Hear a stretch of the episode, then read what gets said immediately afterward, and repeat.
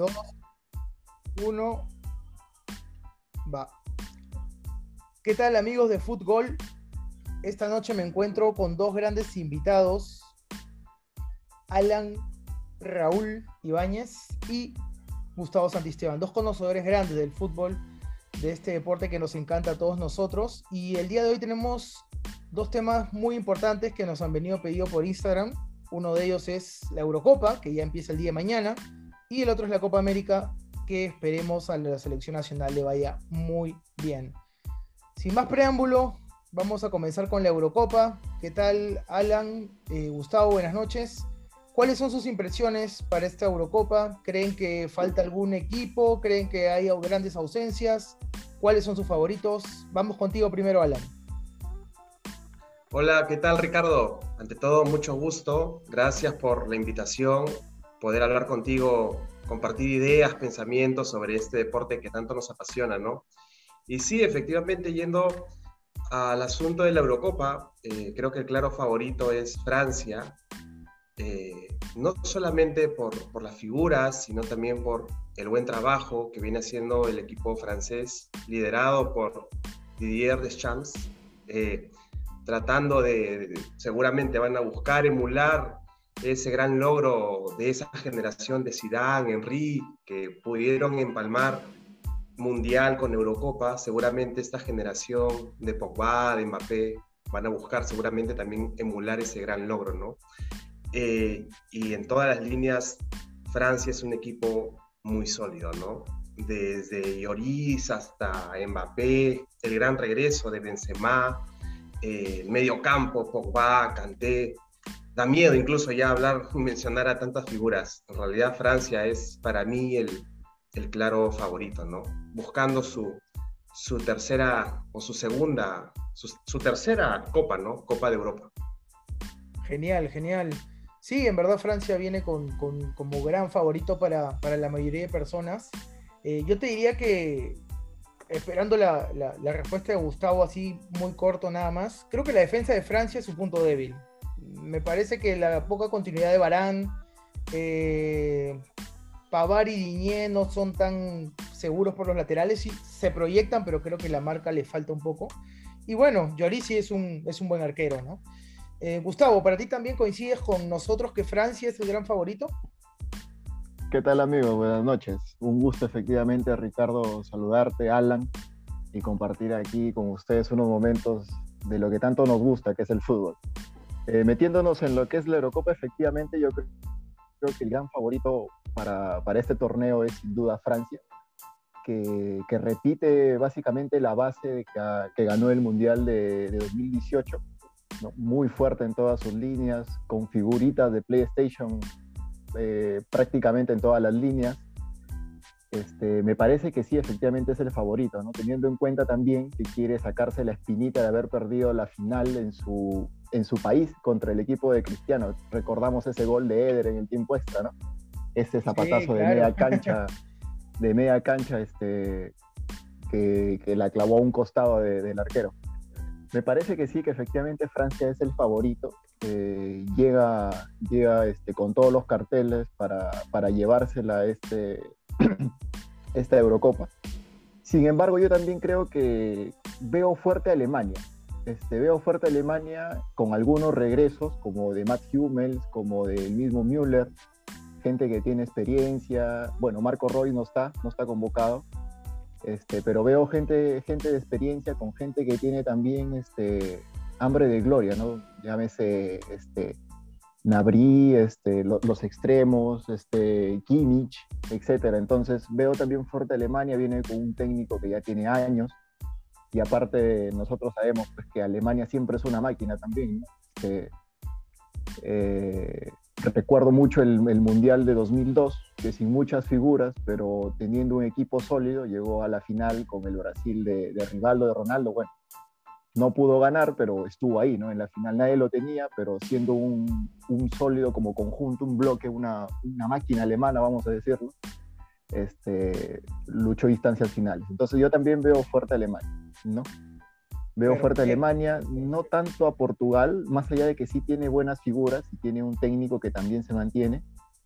eh, me parece que el estilo como que no lo ayuda mucho con los jugadores que tiene, más allá de que Cristiano, de hecho que va a dejar todo, todo por llevarse su última Eurocopa, porque ya yo creo que es su última Eurocopa ya con 36 años, ya me parece que es su última Euro, la última oportunidad de ganar algo importante a nivel Europa al menos, porque quizás al Mundial puede, podría llegar al Mundial de Qatar.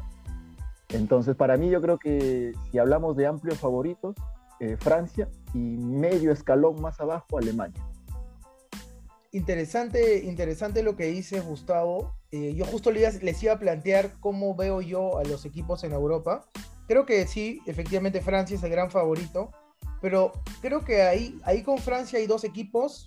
Ahí sí eh, no coincido contigo. Creo que Portugal, por el plantel que tiene, porque ya se conocen, imagínate Cristiano ahora va a ser habilitado por eh, Bruno Fernández, tiene a Joao Félix, tiene al jugador del City, a Bernardo Silva. Bernardo, sí. Claro, entonces Portugal es un equipo fuerte. Yo no descartaría Portugal. Eh, a Jota, de Liverpool. Diego Jota, Diego Jota también. Y la defensa también es, sólida. También está el del Atlético Madrid, eh, Ferreira. Rubén Díaz está. Rubén Díaz del ah, City. Rubén Díaz. Rubén Díaz. Portugal es un equipo, creo, candidato junto a Francia. Y mi tercer candidato, más que por actualidad, porque es un equipo que se viene formando, creo que es más un, tema de hinchaje, ustedes me conocen, creo que Inglaterra puede dar pelea, Inglaterra. un joven, un equipo eh, con una volante interesante con Phil Foden, ¿no? Y arriba tiene a Rashford, lo tiene a Harry Kane. Entonces creo que Inglaterra, si se logra compenetrar como equipo, puede ser candidato a ganar la euro. Para mí esos son los tres grandes candidatos. Ya un escalón más abajo lo pongo a Alemania, lo pongo a España, que tiene un plantel nuevo también, que no ha convocado ningún lateral derecho, dicho sea de paso. No sé por qué Luis Enrique está jugando sin un lateral derecho. Eh, y, tiene a, y tenemos a Italia, que nunca la puedes dar por muerta, ¿no? Italia también es un equipo joven, pero que tiene una delantera ahí con Insigne, con Immobile y ahora con el, el jugador de la Juve, eh, Chiesa, ¿no? Creo que Italia no lo puedes dar por muerto. ¿Qué piensas, Alan, tú de, Alemania? Alemania, yo creo que Alemania está a ese nivel, todavía Italia y España. Ahí va Alemania, creo yo. Sí, eh, yo coincido contigo. En realidad, Alemania hubiese sido interesante que en esta Eurocopa ya el equipo lo tome Hansi, Hansi Flick, mm. eh, y imprima toda esa intensidad, esa presión que vimos también en el Bayern. Pero yo sí coincido contigo y creo que eh, también Inglaterra tiene un gran equipo, ¿no? Eh, el único punto flojo que tal vez por ahí le veo a Inglaterra es la pareja de centrales, Stones con Maguire. Sí son ciertamente lentos, pero lo que sí es cierto es que eh, el ataque por las bandas que, que, tiene Inglaterra sí es, es muy fuerte, ¿no? sí, yo también creo que, que sí, este, este es el momento de Inglaterra, ¿no? Una Inglaterra que, que nunca ha ganado la, la, Eurocopa, ni cuando se llamaba la Copa de Europa de Naciones, el año 60 que, que se creó, eh, nunca la ha ganado, y sí, la figura en Inglaterra es definitivamente Harry Kane.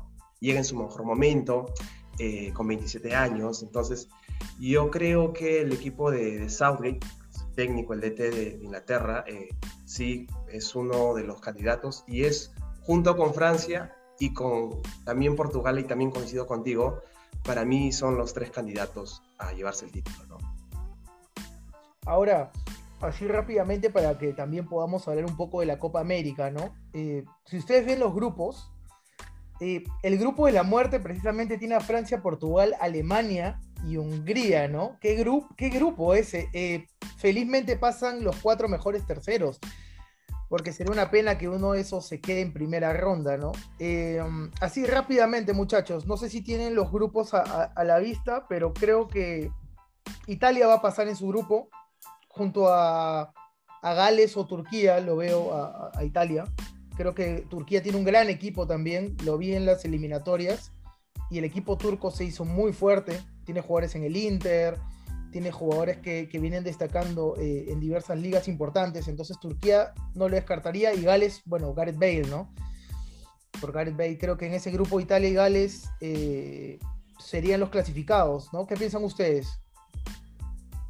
Sí, yo personalmente coincido contigo, ¿no? digamos, para pasar el grupo, la gran favorita es Italia, una Italia que regresa, que regresa a la Eurocopa. Eh, y sí, eh, efectivamente coincido también Gales, eh, entre Gales e Italia van a, seguramente van a estar los dos que van a clasificar la siguiente ronda. ¿Y tú, Gustavo, qué piensas? Yo también coincido, creo que Italia y Turquía son los favoritos para, para disputarle el, primer puesto. Este, y creo, considero, bueno, mi pronóstico en este grupo, creo que Italia, Turquía y Suiza, en ese orden. Y Gales por ahí como que puede luchar, pero no sé si le alcanzará este, con el plantel que tienen, porque siempre suelen tener planteles cortos, con no muchas figuras, pero si logran cohesionar como conjunto, quizás pueden hacer, repetir la presentación que hicieron en el 2016, ¿no? que llegaron, si no me equivoco, hasta semis, este, incluso eliminando este, a, se me fue el nombre aquí pero con ese gol, ese recordado gol que hizo el, delantero con una, una, jugada a lo, a lo Johan Cruyff y una definición de zurda al extremo izquierdo del, del portero. Si no me equivoco, con ese gol le jugaba Cruyff Bellamy, ¿no? Jugado Craig Bellamy. No, no, no, Bellamy, Bellamy, Bellamy no, Bellamy este. Era, claro, o sea, Bellamy. Era Ramsey, creo que ya Claro, Ramsey, Ramsey, sí, Bellamy es, de, es, es, contemporáneo con Solano, si no me equivoco. Sí, sí, sí, tiene razón, tiene razón, tiene razón. Este, entonces, si veo así, veo que Italia, este, Turquía y, y, Suiza, los veo, los veo, los veo llegando a la. Porque hay que considerar que de los, de los seis grupos, pasan dos Ahí tenemos 12, más los cuatro mejores terceros que completan los 16 equipos que pasan a, este, a cuartos de final, pues, ¿no? Sí, ojo, Suiza también es un equipo interesante, ¿no? Que se cierra bien y que por ahí puede complicar a cualquiera. Yo me la jugaría Italia, Turquía, Gales. ¿Tú, Alan? Sí, igualmente, Italia, Turquía, Gales. Así es. En el B creo que vamos a estar todos de acuerdo. Va Bélgica, Dinamarca y creo que ahí no pasa el mejor tercero. Creo que ahí, no, ahí solo Bélgica y Dinamarca. ¿Coinciden? Sí, siendo primero Bélgica, ¿no? Claro que sí. Bueno, lo de Bélgica ya es simplemente confirmar lo que ha venido haciendo en los últimos, los últimos años, esta generación dorada, ¿no? Eh, gran oportunidad también para que Hazard pueda de alguna manera eh, recuperar nivel. Eh, ha sido en realidad muy baja, muy bajo el rendimiento de, de, Hazard la temporada, esta temporada que ha pasado. Se esperaba mucho de él en el Madrid. Eh, y creo que esta Eurocopa, digamos, con, el calor del grupo, de la selección eh, belga, eh, sería una buena oportunidad para que él pueda de alguna manera reivindicarse, ¿no? Pero sí, Bélgica creo que es amplia, amplia favorita para ganar. Ahora, ¿le alcanzará Bélgica para llegar a semifinales o se quedará en cuartos nada más? en mi opinión, yo creo que no le va a alcanzar para llegar a semifinales porque hay otros equipos que, efectivamente ahorita por presente tienen mejor performance que, Bélgica. ¿no? Yo creo que Bélgica está para pelear, ojo, no sé si le gane, pero para pelearle a España y ahí no más. Creo que Italia y, Alemania pueden pasarlo por encima a Bélgica, por, la historia. Por la historia creo que los dos pueden pasarlo, ¿no? No sé qué piensa Gustavo. Mm, bueno, en el grupo yo lo veo fuerte a Bélgica eh, a nivel del, grupo inicial, ¿no? Teniendo como rivales a Dinamarca, Finlandia y Rusia, yo creo que es ampliamente favorito. Ahora, en instancias decisivas, mm, yo creo que depende mucho también de con quién le toque, pero yo sí creo que Bélgica tiene, una, tiene capacidad como para, como para incluso tranquilamente llegar a una final. Este, recordemos que Bélgica en el Mundial, en el último Mundial, eh, eliminó este, con un resultado de 2 a 0 nada más y nada menos que a Brasil. Entonces, si bien es cierto, Bélgica pues no, no, no tiene un título que le respalde, ¿no? que digamos su camiseta pesa, como, pueden, este, como puede ser el caso de otros equipos como Alemania, España, etc. Yo creo que sí, sí tiene potencial como para luchar instancias bien arriba. No, y aparte yo creo que es una generación también que ya, o sea, ya están, la mayoría ya están bordeando los 30, ¿no? Recordemos que por ahí en el Mundial 2014, cuando esta generación de De Bruyne, Lukaku demás, y demás, este, el mismo Hazard, etcétera, este, Mertens, eh, eran como que jugadores jóvenes, ¿no? De veintipocos años, con hambre, con ganas de llegar lejos. En, en, en Rusia 2018 tuvieron una buena performance también, eliminando, como te comento, a Brasil. Y yo creo que, que se juegan una de las últimas oportunidades de ganar algo a nivel, este, a nivel selección. ¿no? Y yo creo que van a llegar, llegan con hambre, llegan bien, llegan también con un técnico este, que ya tiene también algunos años, tiene un proceso, conoce al equipo, llega con, jugadores también con muy buen presente, ¿no? como Lukaku, como este, De Bruyne. No, bueno, Hazard, este, lógicamente ha tenido una mala temporada, no le va bien en Madrid en, lo que, en el tiempo que está ahí. Pero, pero veremos. Yo creo que Bélgica tiene potencial para luchar semifinales, podría llegar, creo yo, y, y por qué no ser hasta sorpresa y llegar a una final. Pero sí lo veo, lo veo, lo veo a Bélgica que puede luchar. Bueno, es interesante tu, punto de vista, ¿no? Porque con Alan coincidimos casi todo y tú estás ahí como que, ¡pum!, siendo el disruptivo, pero está perfecto porque en eso, en eso se basan las opiniones, ¿no? Se enriquece el fútbol. Vayamos rápidamente a ver los otros grupos. El grupo de Holanda, a pesar que Holanda no viene bien, no tiene su generación nueva, no está demostrando buenos partidos, eh, está perdiendo con rivales entre comillas fáciles. La clasificación para, para el Mundial la va a sufrir, estoy seguro, y para la Eurocopa la sufrió. Entonces creo que Holanda igual a pesar de todo va a ser primero. Y segundo lo veo a Austria. Creo que por, por plantel tiene más plantel que Ucrania. Creo que va a ser Holanda, Austria, Ucrania. Sí, yo también coincido contigo una vez más, eh, Ricardo. El, problema de, claro, eh, lo usual es que Holanda pase esta primera fase, ¿no? Eh, pero digamos, ya cuando eh, comiencen las, las fases ya definitorias, ¿no? a partido único, ahí es donde sí, pues va a sufrir el equipo holandés, ¿no?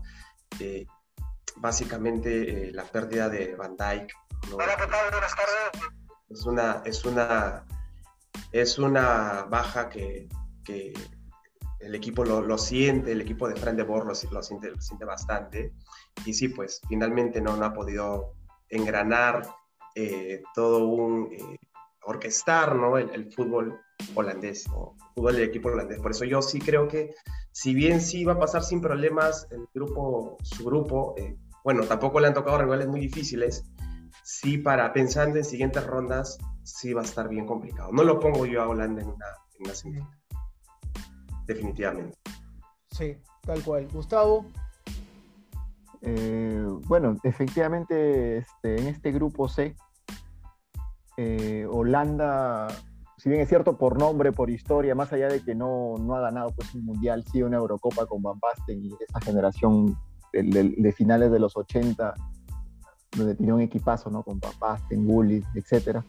Este, no, no, lo veo efectivamente como un equipo que pueda por ahí este, luchar la Eurocopa. Es más, lo veo como quizás una de las decepciones de la, Eurocopa. Más allá que yo particularmente siempre he tenido un gusto, un gusto por el fútbol holandés en selecciones. Este, a mí siempre me ha gustado el, el, fútbol con los extremos, con, con, los medios centros mixtos, ¿no? que, que, que siempre pregona este, Holanda, ¿no?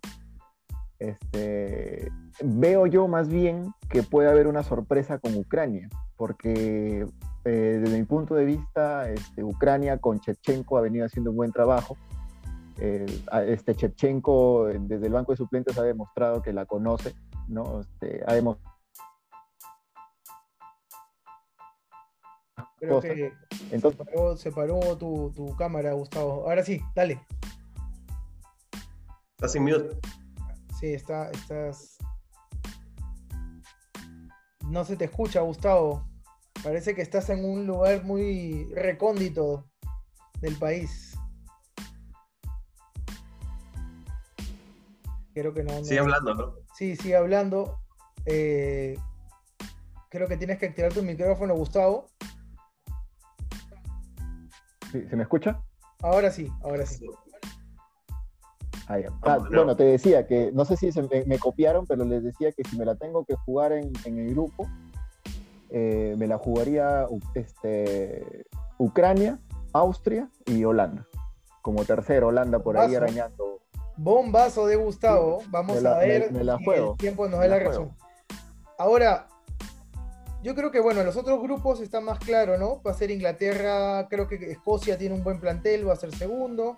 En el grupo de España lo veo a España primero, segundo a Suecia, tercero Polonia Y en el último lo veo primero a Francia, segundo a Portugal y tercero a Alemania.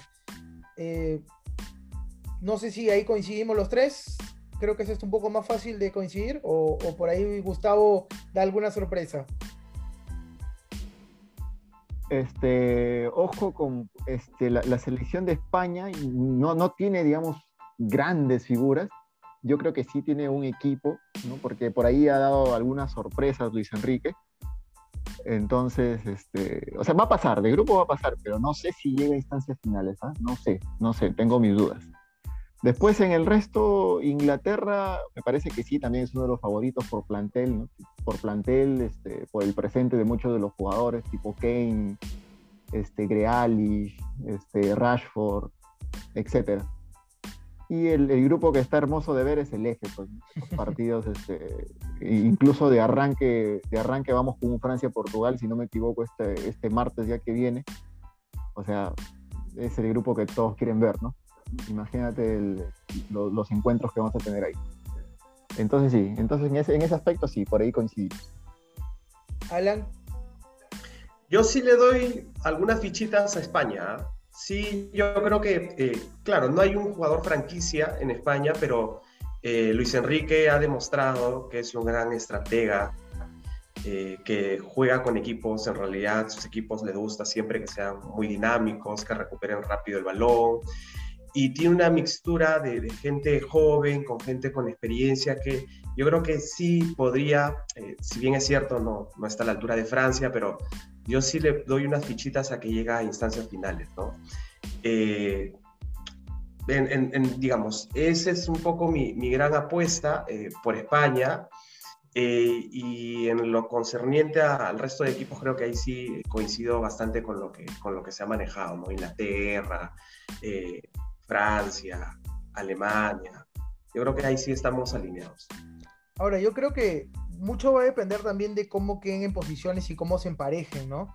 Eh, pero así, sin, hacer mucho cálculo, creo que los, entre los cuatro primeros, fijo, fijo va a estar Francia. Inglaterra también lo veo entre los cuatro primeros, a no ser que choque contra Francia antes, que ahí sí va a ser sería una final adelantada para mí. Me gustaría ver una Francia-Inglaterra en la final que no se pudo ver en el Mundial, lamentablemente, pero ahora vamos, vamos, ojalá pueda verlo. Y la otra, los otros dos creo que saldría entre Portugal y... Me la jugó por, yo me la juego por Italia.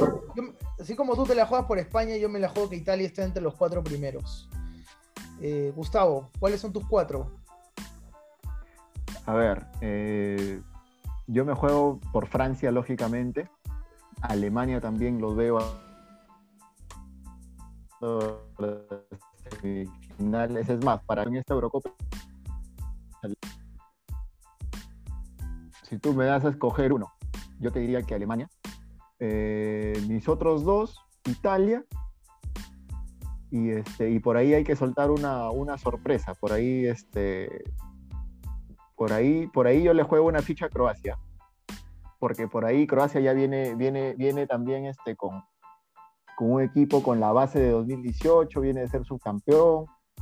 Yo creo que por ahí Croacia puede dar el golpe, ¿ah? Porque siempre hay uno, a veces siempre hay uno que por ahí da el golpe que no lo tienes y, está, está ahí. Así que por ahí una fichita a Croacia. Pero si me tengo que quedar con uno, si me dices cuál es mi favorito para ganar la, la Eurocopa 2020, que se está haciendo en el 2021, pero es Eurocopa 2020, este, Alemania. Otro bombazo, otro bombazo. Alan, ¿también coincides conmigo, con Francia, con Alemania, con España? Sí, bueno, lo, de Francia es claro, ¿no? Francia es obviamente el candidato número uno. Eh, mis otros tres candidatos, bueno, uno es Portugal, sí. Eh, Cristiano Ronaldo, bueno, es el, es el goleador histórico de, la Eurocopa, 29 goles, este es efectivamente, y seguramente su última Eurocopa. Eh, y los otros dos, si uno es España, yo sí me voy por, por España y el otro es Inglaterra. Esos, esos son los cuatro a los que yo sí les tengo fe. Estamos parecidos, estamos parecidos, ¿no? Eh, eso, eso, eso denota que tal vez la Eurocopa eh, tiene dos o tres equipos que sí o sí van a, van a campeonar, pero bueno, en, fútbol nunca se sabe, ¿no? A veces hay sorpresas, por ahí Gustavo ha dicho Croacia, para mí la sorpresa sería Italia, y para ti las sorpresas que Alan creo que sería España, ¿no? Eh, pero bueno, vamos a esperar. Eh, mañana empieza Italia con Turquía. Vamos a ver si le puede ganar a Turquía, a un gran equipo turco. Y espero tener otro programa con ustedes. Ya de repente Oscar eh, se reincorpora y ahí podemos conversar los cuatro, ¿no? Claro. Así es, así es Ricardo. Madrid, muchas gracias por la invitación. No, todavía, todavía no acabamos, muchachos. Todavía no ah. acabamos. Falta, falta. Pero proyectando para la próxima. Rápidamente vamos con, Perú, ¿no? Con Perú, con la selección nacional. Eh, ¿Qué les parece la convocatoria? ¿Y creen que este equipo puede avanzar a cuartos, puede llegar a semis, puede llegar a la final? Bueno, yo, eh, en verdad, no creo que lo más resaltante ya es una convocatoria que va reflejando una transición que quiere imprimir Gareca en, la selección, eh, comenzar a contar con elementos que, en realidad todavía ni siquiera han jugado en la selección, llámese el caso Ormeño, ¿no? Gilmar Lora, por ejemplo, un buen jugador de cristal. Eh, sí, no creo que a la selección le dé para, para poder llegar a una final o una semifinal esta Copa América creo que va a ser una Copa América en la que principalmente el equipo se va, eh, va a estar abocado a conocerse un poco más, probar nuevas alternativas, nuevas fórmulas, tanto de, ataque como de defensa, nuevas estrategias para ver si salimos un poquito del 4-5-1, comenzamos a probar con otros esquemas.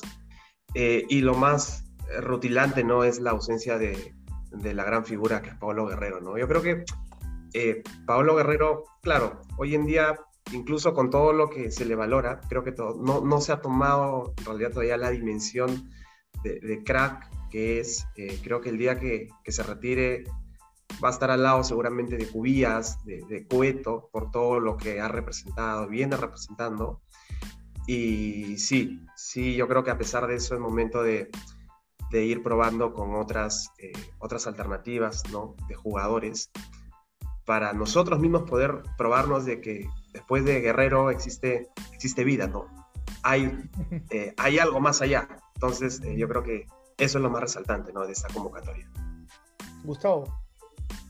Mm, sí, efectivamente coincido, coincido con, con, Alan en que, en que Gareca le está, está apostando por un cambio generacional, no sé si cambio generacional, pero sí está apostando por nuevos nombres para ampliar el universo de, jugadores convocables que ya han tenido cierto rodaje con la selección.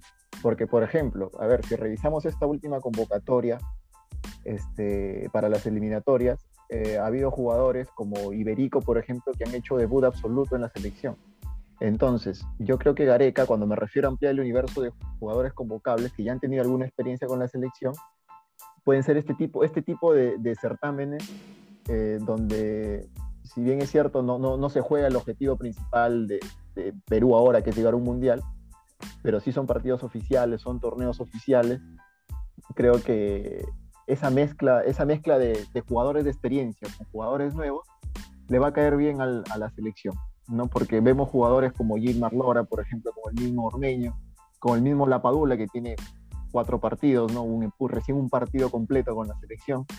Eh, para darles ese rodaje que necesitan y, cuando, y cuando, digamos, por A o B, los titulares indiscutibles que no, que no, no van a estar para Gareca, puedan entrar jugadores que ya, ya, conocen al grupo, que, que, están, este, que se pueden integrar al andamiaje de la selección sin necesariamente entrar de cero.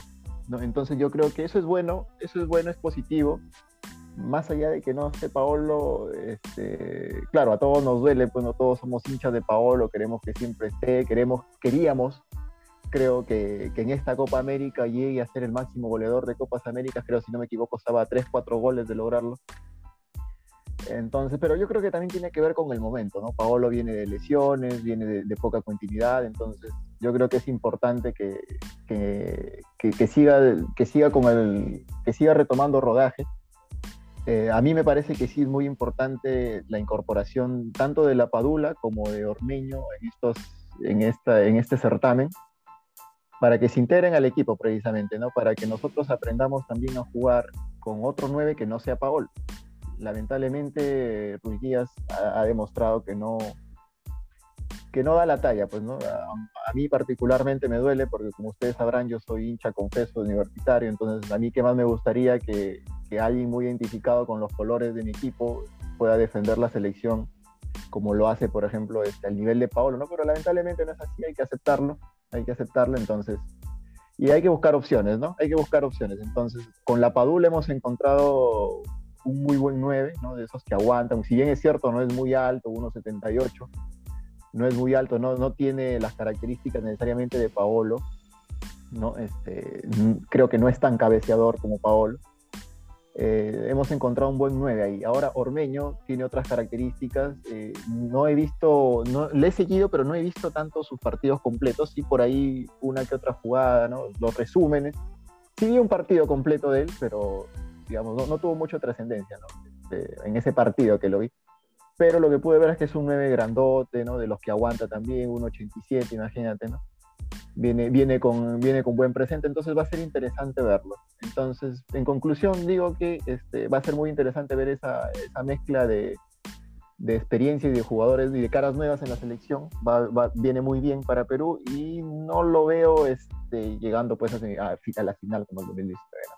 Pero yo me quedo tranquilo si, si Perú es competitivo, si va a llegar a cuartos, yo creo que sí, porque por el formato yo creo que sí va a llegar a cuartos, ¿no? Porque dentro de los cinco no creo que quede último, va a pasar.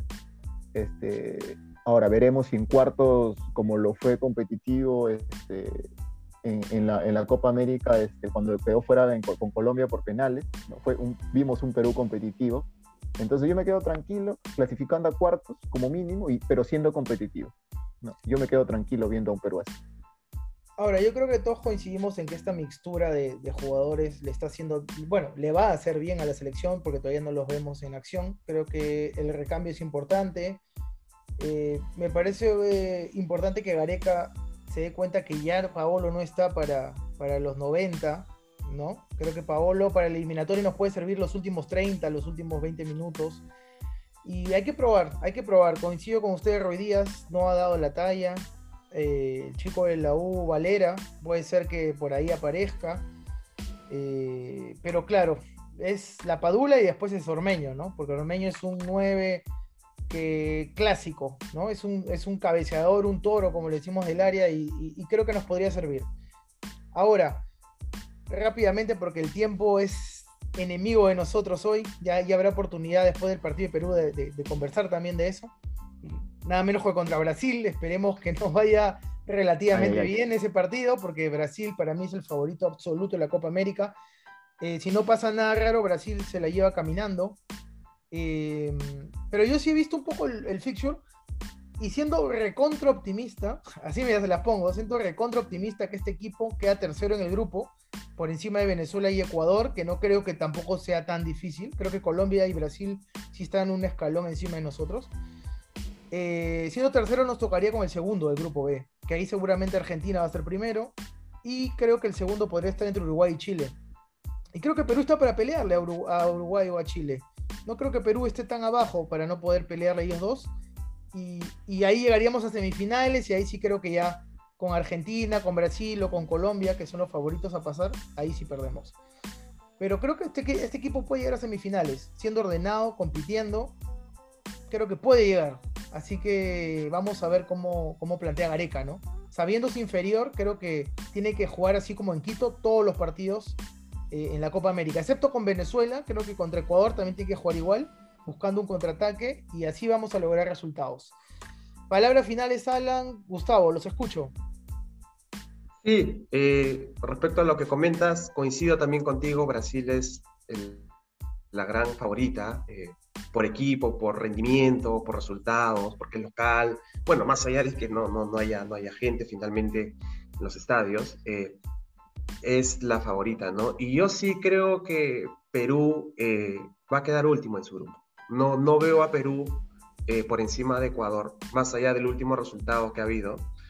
y digamos, con lo que está probando, nos va a costar con Venezuela. Entonces, yo sí creo que esta, esta, esta Copa América va a ser más que todo una Copa América para que el grupo pueda ir probando cosas, pero no veo que, pasemos de primera ronda. Gustavo, Mm. 30 segundos. Listo, para, al toque nomás. Yo veo a Perú, coincido contigo, veo a Perú este, eh, tercero, chocando. Me gustaría chocar con Chile, tener una revancha ahí, llegar a semis. Y sí, yo creo que sí. pode- yo, como te digo, me quedo tranquilo llegando a cuartos, pero podemos llegar a semis, como dices tú. Pero más que todo, yo quisiera ver un buen rendimiento del equipo y que las nuevas piezas se integren. Eso es lo que quiero ver yo. Perfecto, muchachos. Muchas gracias por participar en Fútbol. Ya nos vemos en próximos programas. Arriba Perú. Arriba Perú siempre, a pesar de todo, siempre. Un abrazo muchachos, Gracias. un gusto. Un abrazo.